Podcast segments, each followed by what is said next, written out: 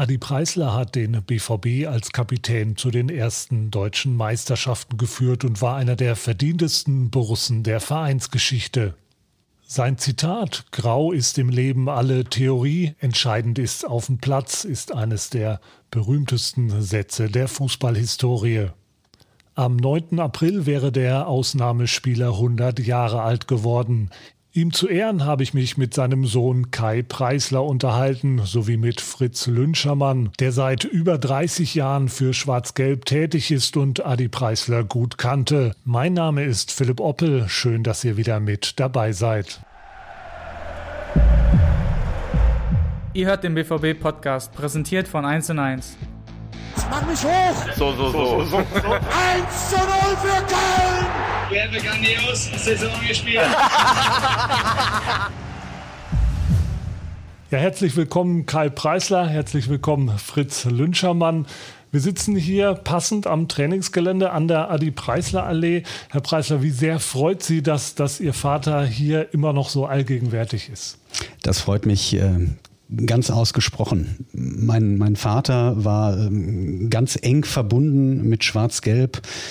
Und äh, hätte er äh, zu Lebzeiten gewusst, ähm, dass einmal das offizielle Trainingsgelände an der Adi Preisler Allee liegen wird, dann ähm, wäre er äh, sehr gerührt gewesen. Wann waren Sie zum letzten Mal hier oder wie oft waren Sie schon hier? Also ich, ich lebe ja hier in Dortmund und ähm, ich lebe in Dortmund-Sölde. Das heißt, ich bin nicht allzu weit entfernt. Äh, allerdings bin ich nicht oft im, äh, am Trainingsgelände. Und äh, ich fahre so alle paar Wochen, fahre ich mal äh, in die Adi-Preisler-Allee, schaue, wie es dort ausschaut, äh, was sich dort baulich tut äh, schau mir diese, diese beiden großen Löwenfiguren an, die dort stehen. Das ist ja irgendwie ein sehr imposanter Kreisverkehr, äh, den man da umrundet. Und äh, ja, also ich äh, weiß das sehr zu schätzen und ähm, ich finde es toll, dass auf die Art ja so ein bisschen das, was man so als das Tafelsilber des BVB bezeichnen könnte, das sind ja diese alten Mannschaften, da zähle ich auch die, die Mannschaft aus den 60er Jahren äh, hinzu, die Nachfolgemannschaft äh, damals, äh, dass man das hier so pflegt und aufrechterhält. Fritz, du bist jahrelang hier ein- und ausgegangen. Du warst der Teammanager lange Zeit, zehn Jahre von der Profimannschaft. Früher war es Alltag, hier hinzukommen. Wie kann man sich das jetzt vorstellen, wenn du hier einen Besuch abstattest? Ja, es ist äh, sehr schön. Äh, ich bin äh, in meiner aktiven Zeit gern, jeden Tag gerne hier hingefahren über die Adi Preisler Allee und freue mich natürlich, dass es auch hier äh, wie es Herr Preisler schon gesagt hat, auch baulich weitergegangen ist und äh, dass Borussia hier ein tolles Zuhause hat. Jetzt wäre am 9. der 100. Geburtstag Ihres Vaters. Wie ist denn die mediale Aufmerksamkeit in diesen Tagen? Äh, gab es viele Anfragen von den Medien, vom Verein? Durchaus, durchaus. Also äh, ein großes Highlight ähm, hat ja gewissermaßen schon stattgefunden. Äh, Fritz Lünschermann, der mir hier gegenüber sitzt, hat einen wunderbaren und auch sehr liebevoll und mit viel Herzblut geschriebenen Artikel im ähm, BVB-Magazin veröffentlicht äh, über, über viele Seiten äh, und ähm, ich kann als Sohn tatsächlich sagen und bestätigen, dass er äh, meinen Vater da sehr, sehr gut porträtiert hat und ähm, sehr vieles sehr, sehr richtig dargestellt hat. Ähm, zudem, ja, heute diese Aufzeichnungen hier für den, für den Podcast. Am Freitag ähm, wird es noch ein, ein Interview geben ähm, bei Radio 91.2. Ähm, und ähm, also ich finde, das ist dafür, ähm, dass das Ganze ja doch schon eine ganze Weile zurückliegt, ist das eine Menge Aufmerksamkeit äh, und spiegelt doch irgendwie so die Wertschätzung diesen alten Fußballspielern ähm, und insbesondere natürlich meinem Vater gegenüber wieder. An dieser Stelle sei natürlich auch nochmal an den, auf den Artikel verwiesen. Sie haben das gerade schon angesprochen. Also sehr, sehr, sehr lesenswert ähm, für alle, die das äh, Borussia-Magazin in den Händen haben, können das nochmal nachlesen. Auch auf der Homepage wird es natürlich viel zu lesen geben rund um den 100. Geburtstag. Fritz, wann hast du denn Adi Preisler zum ersten Mal kennengelernt?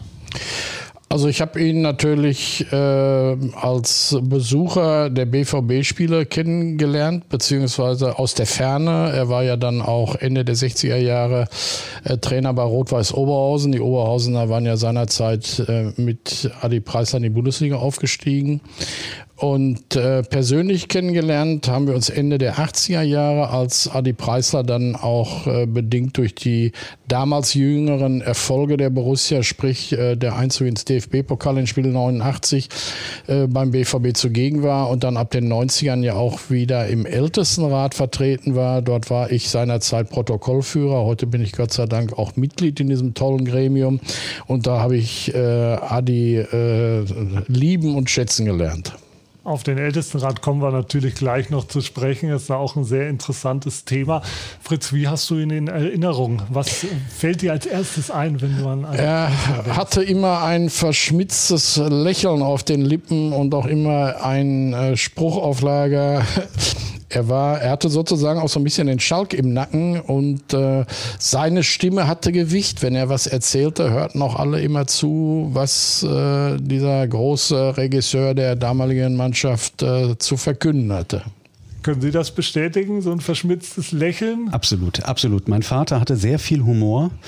Äh, auch ähm, äh, durchaus schrägen Humor. Ähm, mir fällt jetzt spontan kein wirklich passendes Beispiel ein, aber er war äh, also wirklich ein, ein, ein humorvoller Mensch und ich hatte eine sehr abwechslungsreiche, tolle Kindheit. Das ähm, äh, kann ich tatsächlich sagen. Und ähm, ja. Er war ja vor allem auch für viele Sprüche bekannt. Ähm, hat er denn zu Hause auch immer mal einen Spruch auf den Lippen gehabt? Mein Vater hatte sehr, sehr viele äh, Sprüche auf den Lippen. Interessanterweise war Fußball bei uns zu Hause gar kein so großes Thema. Das, äh, man, man, glaubt immer, dass äh, ähm, in den Familien von, von Fußballstars oder ehemaligen Fußballstars Fußball so allgegenwärtig sei. Ähm, das war bei uns gar nicht so der Fall. Also ähm, äh, uns als Familie oder mir als kleinem Jungen damals war auch oftmals gar nicht so sehr bewusst, wie berühmt mein Vater tatsächlich war. Ähm, ich, ich glaube, ähm, die Kinder von Filmschauspielern, die ähm, äh, zerfließen ja auch nicht vor Ehrfurcht, wenn ihr Papa den Raum betritt. Und ähm, so ähnlich war das bei uns. Ähm, es war ähm, sehr normal. Es wurde zwischendurch deutlich, ähm, dass es doch offensichtlich was sehr Besonderes ist, wenn äh, wie selbstverständlich Leute wie ähm, Fritz Walter äh, bei uns anriefen. Also dass der Fritz anrief und die beiden plauderten, das war eigentlich ähm, das war Alltag. Oder ähm, auch, dass mal jemand wie Ottmar Hitzfeld anrief. Das war normal. Aber ansonsten war das doch tatsächlich, ähm, ja, sehr, sehr viel Normalität äh, äh so im, im Alltag. Das ist ja schon ein schönes Beispiel, wenn Fritz Walter dann plötzlich am Telefon ist. War das so einer der Momente, wo Ihnen dann auch bewusst wurde, ja, mein Vater ist ein ganz besonderer Sportler gewesen oder wann wurde Ihnen das so zum ersten Mal bewusst? Ja, also ähm, interessanterweise ähm, wurde mir Weil das. Sie haben ihn ja nicht äh, selbst spielen sehen. Also ja, da will ich, genau, genau so ist es. Das, ähm, man muss immer bedenken, dass in der damaligen Zeit, also ich bin 1971 geboren und in den 70er Jahren und auch in den 80er Jahren, ähm, da fand man keine Videokassetten von Fußballspielen aus den 50er Jahren. Das, das gab es nicht. Das sind immer so die gleichen ähm, Filmausschnitte, die man dann zu sehen bekommt, ähm, teilweise ja doch in ähm, eher dürftiger Qualität. Äh, das, was heute für die Jugend normal ist, dass man sich irgendwas auf YouTube anguckt, das war damals ja äh, vollkommen undenkbar. Das heißt, ähm, es war wirklich ganz selten, dass ich mal äh, etwas äh, von dieser aktiven Fußballzeit zu sehen bekam. Es gab bei uns eine Sammlung von Wimpeln, ja, Mannschaften, gegen die er gespielt hat. Also da waren dann äh, Vereine bei wie, wie Manchester United oder ähm, äh, AC Mailand, damals die Europapokalgegner.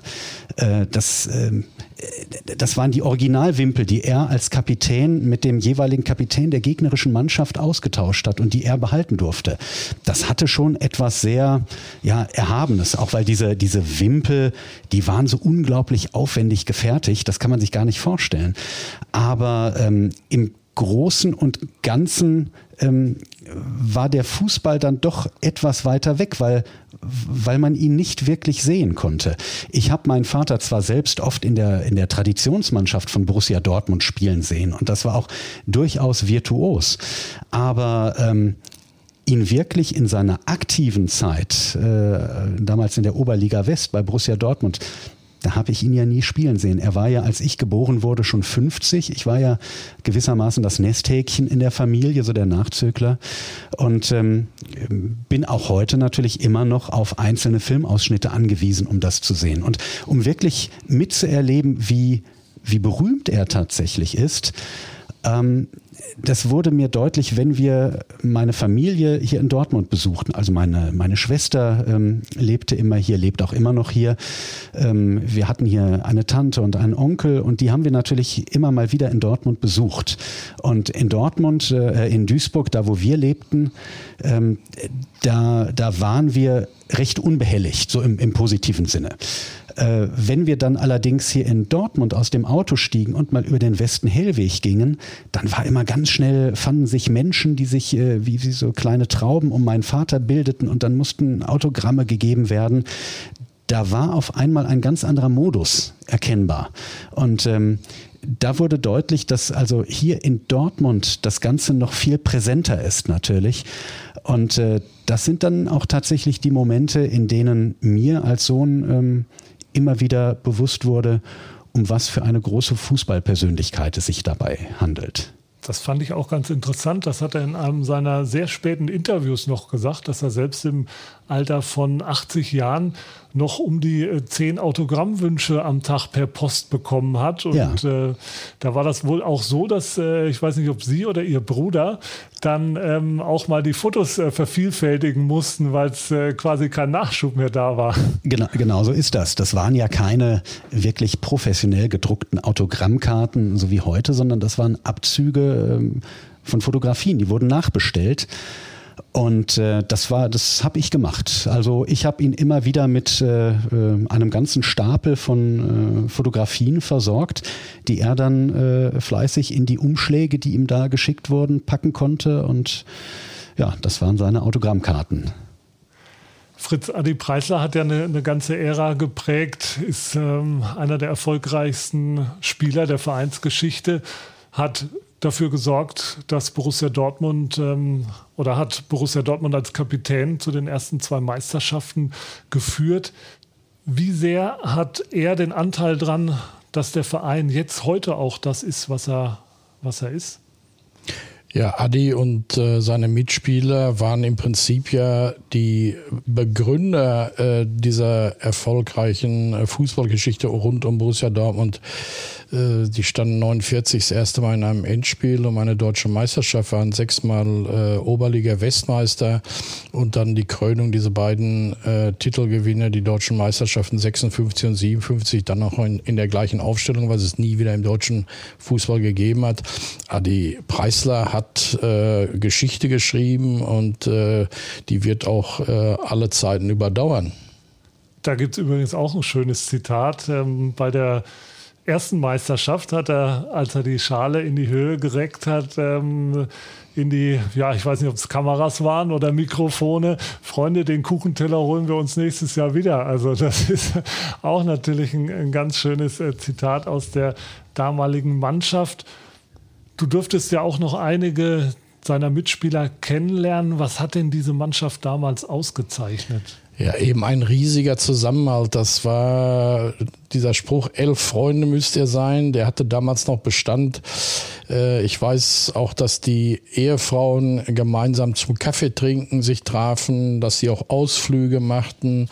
Äh, das war ja auch eine ganz andere Zeit, dass die auch gerade in der Nachkriegszeit äh, des Öfteren ins Sauerland gefahren sind. Äh, weil es dort auch äh, mehr zu essen gab als noch hier im Ruhrgebiet. Insofern, ähm, die haben zusammengehalten wie Pech und Schwefel und äh, jeder ist für den anderen eingestanden. Es war eine sehr erfolgreiche Zeit, aber die große Karriere in der Nationalmannschaft, sie ist ihm verwehrt geblieben. Hat er damals äh, auch davon erzählt oder hat ihn das so ein bisschen gewurmt im Nachhinein? Weil zum Beispiel beim WM-Titel 54 wäre er ja im besten Alter gewesen. Ja, definitiv. Ähm, dass seine Länderspielkarriere doch so sehr überschaubar war. Das war, glaube ich, ähm, das, was ihm von allem, was so im Leben passiert ist, im Nachhinein vielleicht am meisten wehgetan hat. Ähm, wir lassen jetzt mal persönliche äh, Schicksale so außen vor, aber so ähm, in Bezug auf den, den Fußball. Ähm, er hat äh, es immer so auf den Punkt gebracht, ähm, der, der Zweite Weltkrieg, ähm, beziehungsweise Adolf Hitler hat ihm er hat das immer so ein bisschen überspitzt formuliert, 100 Länderspiele gestohlen. Ähm, es wären natürlich sicherlich nicht 100 geworden, aber ähm, er hat es auf die Art so ein bisschen versucht ähm, zu überhöhen. Aber es kommt noch eine, eine weitere ähm, Komponente hinzu. Der damalige Bundestrainer äh, Sepp Herberger ähm, hatte ein großes Faible für die süddeutschen Mannschaften, insbesondere für die Spieler des, ähm, äh, der Kaiserslauterer. Und ähm, da kamen eigentlich die anderen Mannschaften und äh, insbesondere so die Dortmunder schlecht dran vorbei. Das ist so ein ähnliches Phänomen, wie, es, wie wir es auch phasenweise mal äh, im, im aktuellen Fußball erlebt hatten, ähm, als doch ähm, Dortmunder Fußballer es eher etwas schwerer hatten, in der Nationalmannschaft Fuß zu fassen und dann eher ähm, Spieler beispielsweise aus Bayern mit ähm, zu den großen Turnieren genommen wurden. Und so ähnlich hat er das auch erlebt. Er ist damals von ähm, Sepp Herberger angesprochen worden und der hat ihm dann ähm, ganz klar zu verstehen gegeben, so in diesem, diesem, diesem Dialekt, den ich ganz schlecht nachmachen kann, das, ich will es auch gar nicht versuchen. Aber er hat damals gesagt, Adi, Sie fummle mir zu viel. Ja? Und ähm, daraufhin hat mein Vater zu ihm gesagt, ja, Herr Herberger, wenn, wenn, wenn ich mit dem Ball nicht das machen kann, was ich, was ich am besten kann und was ich will, dann, dann lassen Sie mich doch zu Hause. Und äh, das war damals offensichtlich dann schon ausreichend, um tatsächlich auch zu Hause zu bleiben. Ähm, das hat sich so ein Sepp Herberger nicht zweimal sagen lassen. Aber äh, mein Vater hätte sich auch nicht nehmen lassen, ihm ähm, in der Form Kontra zu geben dafür war er ja auch bekannt. Es Definitiv. gibt ja auch diese nette Anekdote oder nett, ja, im Nachgang sicher mit einem Schmunzeln, dass er einem Mannschaftskollegen auch mal über den ganzen Platz hinterhergerannt ist, weil er eine, eine Chance versiebt hat. Dem hat er dann ähm, wortwörtlich in den Hintern getreten. Ähm, auch das äh, war natürlich ihr Vater, der konnte durchaus. Ähm, Ganz impulsiv. Genau. Mein, mein, mein Vater war ein, also wirklich ein Hitzkopf auch auf dem, dem Platz. Ähm, er konnte auch durchaus ähm, zornig werden, aber nicht, wenn jemand etwas nicht konnte, sondern immer nur dann, wenn jemand etwas nicht wollte. Also wenn, wenn ein äh, Mannschaftskamerad kein Talent gehabt hätte, sich aber Mühe gegeben hätte, dann hätte er nie ein böses Wort über den verloren oder ihm nie das Gefühl gegeben, irgendetwas schlecht zu machen. Aber wenn er es erlebte, dass jemand mit großem Talent gesegnet war, aber die Einstellung nicht vorhanden war, dann konnte es tatsächlich passieren, dass er äh, quer über den Platz rannte, um seinem eigenen Mitspieler in den Hintern zu treten, was tatsächlich äh, passiert ist. Fairerweise muss man auch dazu sagen, danach hat er ihm aber dann noch ein Küsschen gegeben, als er dann das nächste Tor erzielt hat. Also genau. auch das gehört zu der Geschichte. Ganz genau. Er hat ja dann auch gesagt, ja, nach dem Spiel war das kein Thema mehr. Aber das war vielleicht auch die ein oder andere Sache, die dann eben, ja, so einem Bundestrainer vielleicht ein bisschen komisch vorkam, der mit so einer direkten Art gar nichts anfangen konnte. Und ähm, mit dem Thema Nationalmannschaft muss man natürlich auch sagen, Fritz Walter war auf seiner Position. Damals konnte man noch nicht wechseln. Das war noch nicht nicht erlaubt. Also in der heutigen Zeit hätte er vermutlich seine Länderspiele trotzdem bekommen, auch wenn ihm da ein Fritz Walter vor der Nase gesessen hätte. Aber ja, das ist natürlich äh, ja und auch im, auch im Hinblick auf das, äh, das, das Abschneiden bei der Fußball-WM 1954 muss man ja fairerweise auch sagen, äh, da hat Sepp Herberger in dem Moment alles richtig gemacht. Ja, er hatte, er hatte ja auch äh, viel Auswahl ne, an, an, an Top-Spielern. Genau. Das auf jeden Fall. Wir haben ja schon ähm, das erste Endspiel, äh, Fritz, hattest du schon genannt, die sogenannte Hitzeschlacht da von Stuttgart. Das erste Endspiel, das wir dann gegen den VfR Mannheim verloren haben. Danach gab es eine, eine, eine, kurze Phase, wo Adi Preisler sogar mal kurz abtrünnig wurde und zu Preußen Münster gewechselt ist, zum sogenannten, auch eine, ein schönes äh, ähm, Wort oder was zum geflügelten Wort wurde, der 100.000 Mark Sturm damals von äh, Preußen Münster. Dann kam er aber zum Glück wieder zum BVB zurück. Äh, da muss man natürlich auch zu sagen, dass er in der Zeit, in dieser zweijährigen äh, Zeit bei Preußen Münster äh, mit den Preußen ja auch das Endspiel 51 erreicht hatte, was dann gegen den 1. FC Kaiserslautern äh, verloren ging. Also äh, die waren schon in dieser Zeit auch sehr erfolgreich. Nur hat er dann damals auch mal so schmunzelnd gesagt, ja, dieser 100.000 Mark Sturm, wenn wir da mal was von gesehen hätten. Aber das war ja nicht so, dass äh, woher dieser Begriff gekommen ist, äh, ist schwer nachzuvollziehen. Aber äh, diese Summen standen sicherlich äh, zu dem Zeitpunkt überhaupt nicht im Raum nach zwei Jahren ist er ja dann auch äh, zu seiner großen Liebe Borussia Dortmund wieder zurückgekehrt. Was natürlich auch noch ganz interessant ist, wir sprechen ja auch immer davon, das waren ja damals keine Vollprofis. Das heißt, äh, ihr Vater musste auch arbeiten. Ich habe gelesen, er hat damals beim Fernmeldeamt gearbeitet. Hat er Ihnen aus der Zeit äh, was erzählt oder wie kann man sich ja, das also vorstellen? Er war, er war technischer Zeichner und ähm, er, er hat beispielsweise bei Ude gearbeitet, ein Dortmunder Unternehmen. Ähm, die mussten alle noch arbeiten. Ähm, ähm, das waren damals in Deutschland, ähm, ja, man kann es, glaube ich, so Halbprofis nennen. Ähm, die waren dann äh, größtenteils von ihren Arbeitgebern äh, freigestellt für den, für den Fußball, weil es für die Unternehmen natürlich auch ähm, ein toller Imagefaktor war das. Die waren so ein bisschen Aushängeschild, wenn man, wenn man diese ähm, Fußballer dort in den eigenen Reihen hatte. Ähm, daher äh, konnten die zu jeder Zeit zum Training fahren, aber sie waren, sie standen halt noch äh, in, in Lohn und Brot bei Unternehmen, ja, und ähm, mussten dort auch tatsächlich äh, immer wieder antreten. Vom Fußball an sich äh, hätte keiner leben können. Also ich glaube, damals für eine deutsche Meisterschaft gab es, und das war damals eine Menge Geld, aber ich meine äh, 2000 D-Mark oder sowas. 1000. Oder 1000. 1000. Ja, das, das kann sein, ja. Das, so wird es sein. Ja, Fritz, du kennst dich da natürlich bestens aus. Du hast ja mit, mit vielen aus der damaligen Mannschaft eben auch das ein oder andere Gespräch geführt. War das oft mal Thema, dass so der ein oder andere frühere Topspieler gesagt hat, ja Mensch, wäre ich doch mal ein bisschen später als Fußballer erfolgreich gewesen? Ja gut, dass das in der Runde der älteren Herren, die eben die großen Erfolge in den 50er Jahren für Borussia erzielt hatten, ähm, auch dann mal zur Sprache kam, war doch ganz natürlich, dass sie dann gesagt haben, Mensch, wenn wir die Kohle heute gekriegt hätten, die die Jungs heute bekommen, ist also ist dann ein ganz gängiger Spruch. Ne? Aber ja, es, war nie, so weiter, es war, ne? ja. es war nie äh, irgendwo, ich sag mal, ein Neidfaktor da. Die haben ihre Zeit gehabt, ihre wunderbare Zeit, über die sie auch alle sehr glücklich waren. Und insofern äh, war das Geld auch kein Thema. Nein. Und ich glaube, das haben alle Generationen gemeinsam. Ne? Wenn man jetzt mit einem Nobby Dickel spricht, der sagt, oh, wenn ich doch heute Profi wäre und die Profis von jetzt sagen wahrscheinlich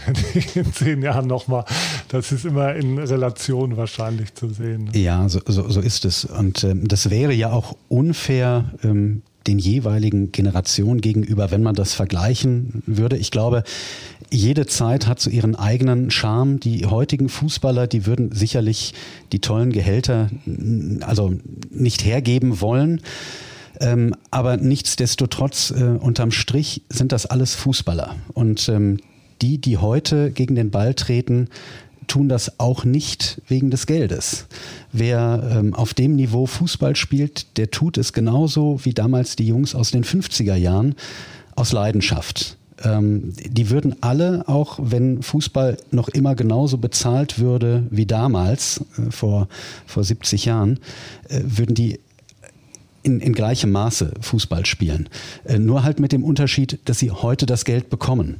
Aber ähm, die, die Motivation, die dahinter steckt, ist, glaube ich, durch alle Generationen hinweg die gleiche. Und die Generation meines Vaters ähm, äh, hat natürlich zwischendurch gesagt, boah, unglaublich, was die heute verdienen. Und mit heute sind dann beispielsweise so die 90er Jahre ähm, gemeint.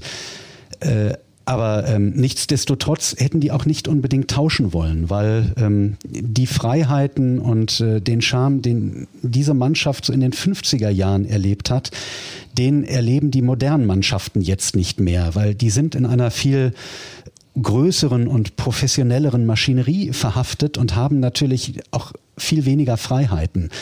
Ähm, das konnten mein Vater und äh, seine, seine Mannschaftskameraden noch durchaus äh, anders ausleben. Also das war, die haben eine wunderschöne Fußballzeit gehabt über Jahre hinweg und eine Kameradschaft, ähm, die, die mit nichts zu vergleichen ist. Also bis ins hohe Alter äh, hingen die tatsächlich noch zusammen. Die haben sich bei jedem Heimspiel des BVB gesehen, waren ja alle Teil oder der Großteil war ähm, Teil des Ältestenrates und ähm, haben sich immer bis ins hohe Alter austauschen können.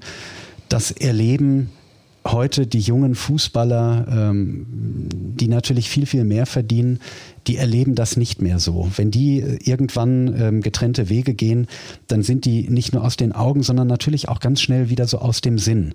Und ähm, insofern sollte man gar nicht die Generationen vergleichen. Das Stichwort Ältestenrat ist jetzt schon ein paar Mal gefallen. Da wollen wir jetzt an der Stelle natürlich auch drauf eingehen. Finde ich ganz interessant. Eines der größten Ikonen der Vereinsgeschichte, eben Adi Preisler durfte am Anfang gar nicht mitmachen. Fritz, was hat es denn damit auf sich? Das musst du uns jetzt mal erklären. Ja, man muss dazu sagen, dass der Ältestenrat sich ja selbst eine Geschäftsordnung äh, immer gegeben äh, hat. Und in dieser Geschäftsordnung, in der ersten, war einfach verankert, dass äh, man mindestens 30 Jahre ununterbrochen Vereinsmitglied äh, gewesen sein musste, um diesem Gremium anzugehören.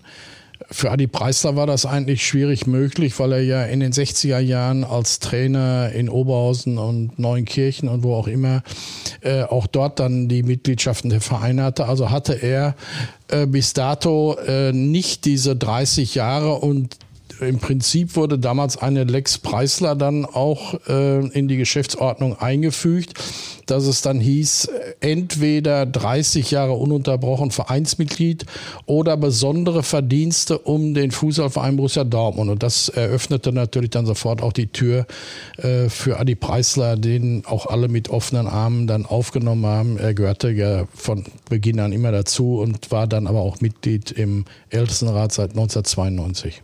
Ich wollte gerade sagen, wenn einer besondere Verdienste mhm. um den Verein geleistet hat, dann mit Sicherheit er. Mhm. Hat er da zu Hause ab und zu mal gemoppert? Hat er gesagt, das, das gibt's doch nicht, warum werde ich jetzt hier nicht aufgenommen? War das mal Thema? Nee, ich glaube nicht. Ich, ich glaube nicht, nein. Es gab aber auch zum Beispiel ein anderes Beispiel, der damalige Vorsitzende des Ältestenrates, Alois Schäffler, der das auch sehr äh, rigide anging, das ganze Thema.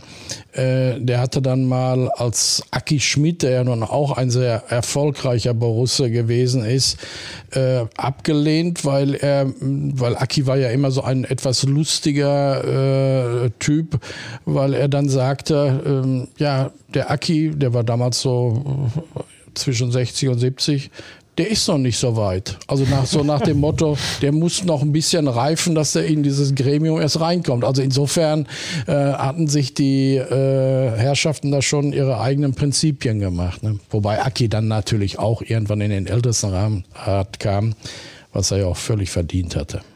Ja, und äh, im Nachhinein ist es ja auch äh, gut, dass es so gekommen ist. Ähm, es ist auch nicht ganz unentscheidend für ihre weitere Familiengeschichte. Sie haben ihren Vater nämlich mal zu einer Weihnachtsfeier begleitet. Ich weiß nicht, ob das jetzt unabhängig vom Ältestenrat war, aber das hatte auf jeden Fall äh, konkrete Folgen für ihr weiteres Familienleben. Ja, also das, äh, das hing ganz eng mit dem Ältestenrat äh, zusammen. Ähm, es gab 2001 ähm, eine große Weihnachtsfeier in der Nord, also in diesen Räumlichkeiten unter der Nordtribüne des Stadions. 700 ähm, Personen hatten damals dort ähm, gefeiert, also alle Abteilungen gemeinsam, unter anderem der Ältestenrat. Ich habe ähm, meinen Vater begleitet, weil mein Vater hatte 1994 einen Schlaganfall erlitten also neun Jahre vor seinem ähm, Tod und ähm, war seitdem so ein bisschen eingeschränkt in seinem Aktionsradius, ähm, war so, so halbseitig gelähmt, konnte also einen Arm, eine, also eine Hand und ein, ein Bein ähm, nicht, nicht richtig bewegen, äh, so dass er immer ein bisschen darauf angewiesen war, dass jemand mitkam und das haben natürlich meine Familie und ich auch immer gerne, gerne wahrgenommen.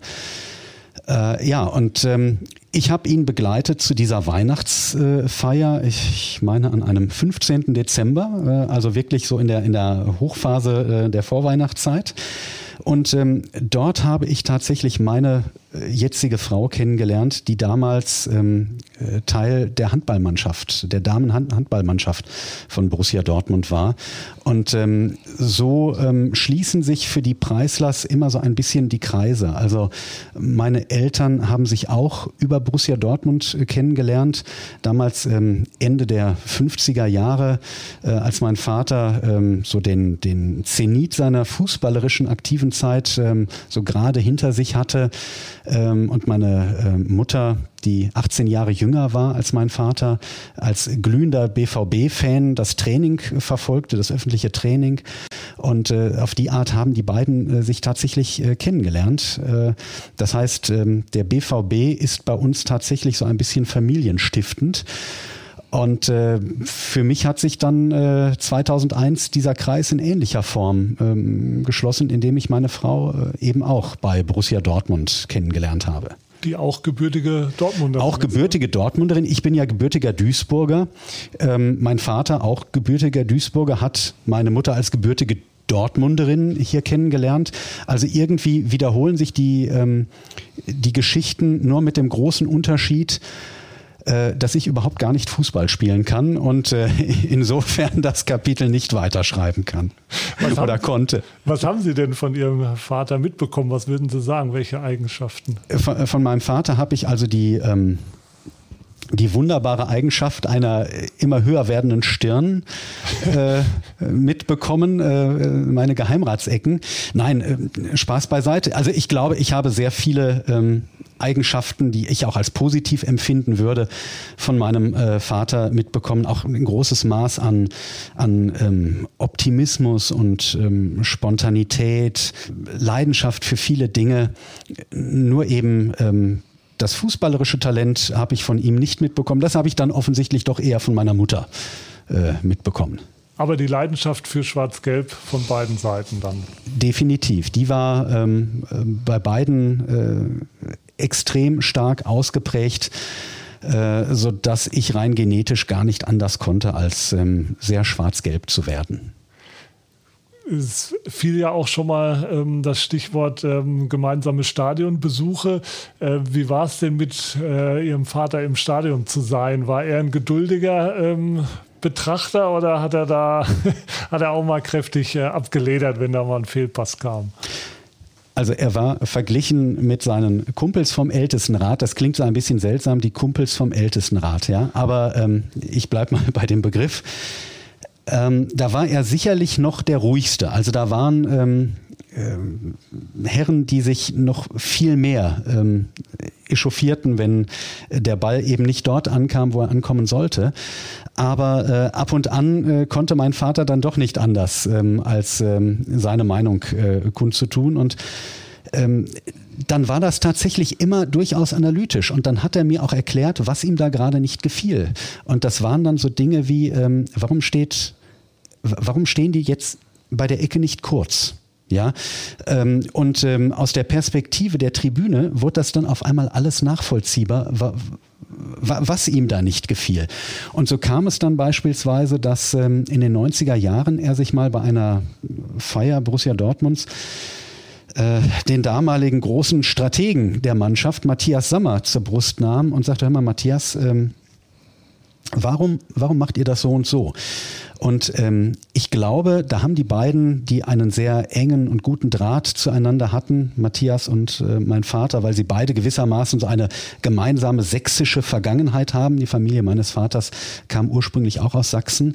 Ähm, irgendwann ähm, kam dann auch mal so ein bisschen zur Sprache, dass das tatsächlich auch Impulse waren, ähm, die richtig waren. Aber ähm, um zurückzukommen äh, zu, dem, zu der Geschichte auf der Tribüne an sich, äh, mein Vater hat dann tatsächlich sehr viel erklärt und ähm, aber auf eine sachliche Art. Er hätte niemals irgendwie runtergeschimpft und äh, ja, irgendwas Böses über einen der Spieler da unten auf dem Platz gesagt. Dafür waren das einfach viel zu sehr Menschen, ähm, die, die, ähm, die gleiche Leidenschaft lebten, die er ja auch Zeit seines Lebens gelebt hat. Das waren, also auch wenn da viele Jahre zwischenlagen, aber das waren Fußballer wie er. Fritz, wer ist da so oder wer war so der hitzigste im Ältestenrat, was so das Kommentieren der Spiele anging? Ach, da könnte ich jetzt äh, einige nennen, aber ich tue es ja, Nein, ich tue es nicht, weil äh, da würde ich äh, jedem Unrecht tun. Jeder hat eine andere Emotion, äh, jeder äh, sieht auch eine Szene anders. Also insofern ähm, stimme ich aber Herrn Preisler zu, dass äh, Adi immer ein sehr umsichtiger äh, Betrachter des, der ganzen Szenerie gewesen ist und äh, andere eben auch schon mal hitziger waren. Als, äh, Adi war auf dem Platz hitziger, äh, die waren dann eben auf der Tribüne hitziger. Jetzt haben wir am 9. April eben dieses äh, ganz besondere Datum. Wie werden Sie das begehen aus, aus persönlicher Sicht? Wird es irgendein Ritual oder eine bestimmte Art von Gedenken geben, was Sie da machen?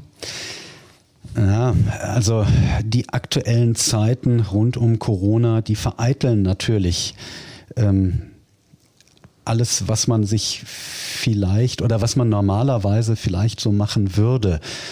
Also unter normalen Bedingungen ähm, hätten wir uns sicherlich äh, mit ähm, meiner Familie in Duisburg, also meinem Bruder und seiner Familie und meiner Schwester, die auch hier in Dortmund ähm, lebt, im etwas größeren Kreis zusammengesetzt oder wären essen gegangen, ähm, wären äh, sicherlich nach Duisburg auf den Friedhof gefahren, ähm, hätten meine Eltern besucht. Das tun wir sicherlich auch so. Allerdings eher so ein bisschen getrennt voneinander. Aber das liegt jetzt tatsächlich an der aktuellen Corona-Thematik ähm, und nicht daran, dass wir das nicht wollen. Ähm, ansonsten ähm, ja, wird es sicherlich ein Tag werden mit vielen schönen ähm, Erinnerungen, der nicht ganz so ablaufen wird wie jeder Alltag. Und äh, ja, ich, ich freue mich auf den ähm, 9. April. Interessanterweise, wenn ich da kurz ähm, ausholen darf, mein Vater hat die, die Schale oder den, den Kuchenteller, so wie wir ihn eben genannt haben, tatsächlich ja dreimal in den Händen gehalten. Zweimal als ähm, Mannschaftskapitän. Ähm, das erste Mal im Berliner Olympiastadion, was sicherlich ganz überwältigend war dann in, äh, in Hannover beim, beim zweiten Endspiel, ähm, als sie mit der gleichen Aufstellung ja ähm, das, ähm, das kleine Wunder wiederholten. Und dann ähm, wenige Wochen vor seinem Tod, ähm, nämlich am 9. Äh, April 2003, da war äh, Borussia Dortmund im Jahr 2002 deutscher Meister ähm, geworden. Und ähm, mein Vater lebte noch in, in Duisburg und ähm, wir hatten so ein bisschen den Geburtstag in Duisburg ähm, gefeiert äh, in, der, in der Wohnung meines Bruders. Und ähm, auf einmal klingelte es und ähm, Fritz Lünschermann kam aus Dortmund. Und er hatte eine ziemlich große, schwere Kiste dabei, so eine Art Flight Case mit so Beschlägen, so eine Holzkiste, die sehr professionell aussah und machte die auf und darin lag die Original-Meisterschale und er sagte dann, ähm, Adi, herzlichen Glückwunsch zum, zum Geburtstag. Ich habe mir gedacht, ähm, wenn wir schon gerade hier äh, Meister sind äh, als BVB, würdest du doch bestimmt äh, gerne mal wieder die alte Schale in den Händen halten. Und ähm, das war ein ganz toller Moment. Da bin ich ähm, Fritz Lünschermann auch heute noch sehr, sehr dankbar für ähm, dass, dass mein Vater da tatsächlich, zu dem Zeitpunkt wussten wir es ja nicht, aber ähm, so ein paar Wochen vor seinem Tod nochmal wirklich die alte Schale in den Händen hielt. Und ähm, er hat, wann immer wir eine Abbildung oder Replik dieser Schale irgendwo zu sehen bekamen, immer uns Kindern gezeigt, guckt mal hier, da sieht man genau, da ist, da sind wir eingraviert und zwar zweimal genau hintereinander ähm, das war für ihn was ganz Besonderes. Und ähm, ja, so war es damals äh, im Jahr 2003 an seinem Geburtstag. Und äh, wir werden jetzt am 9. April sicherlich keine Meisterschale in der Hand halten. Ähm, aber das sind, das sind alles sehr schöne Erinnerungen. Absolut, ja. Vor allen Dingen schön, Fritz, dass du da nochmal dazu beitragen konntest, um äh, Adi Preisler da nochmal eine, eine Freude zu machen. Wie wirst du den Tag begehen oder wie begehst du solche Anlässe von verdienten ehemaligen Spielern normalerweise? Ja gut, man äh, denkt natürlich äh, an die Menschen, die eben äh, einem sehr verbunden waren. Ich muss sagen, ich habe den Adi immer sehr gemocht und äh, hatte aber auch zu anderen äh, Spielern aus der Mannschaft äh, ein sehr gutes Verhältnis. Und da denkt man natürlich auch am Todestag der jeweiligen Spieler. Ich denke so auch an Jockelbrach, der am 11. Mai äh, Todestag hatte ähm, oder haben wird, ähm, dass man sich schon mal noch daran erinnert, äh, was für große Fußballer und vor allen Dingen, was das für tolle Menschen gewesen sind. Es war auch immer eine Freude, wenn wir mit dem Ältestenrat äh, nach den Sitzungen dann nochmal äh, in die Ebene im Stadion gingen. Also es gab ja noch nicht das Borusseum in der Form, wie es äh, heute sich äh, darstellt.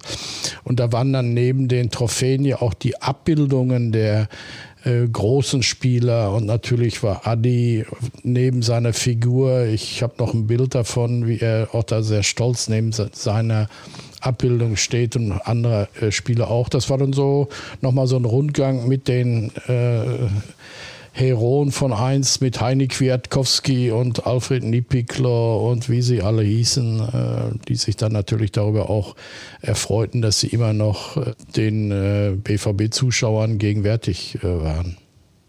Vielen Dank für die tollen Einblicke. War sehr interessant. Ich hoffe, euch da draußen hat es auch Spaß gemacht. Wir hören uns natürlich nächste Woche wieder, dann mit der nächsten Ausgabe von unserem Podcast. Bis dahin, macht's gut. Das war schon wieder. Hat's euch gefallen? Dann abonniert doch unseren Podcast bei dieser, Spotify, Apple oder Google und schickt uns eure Kommentare an podcast.bvb.de. Danke und bis bald.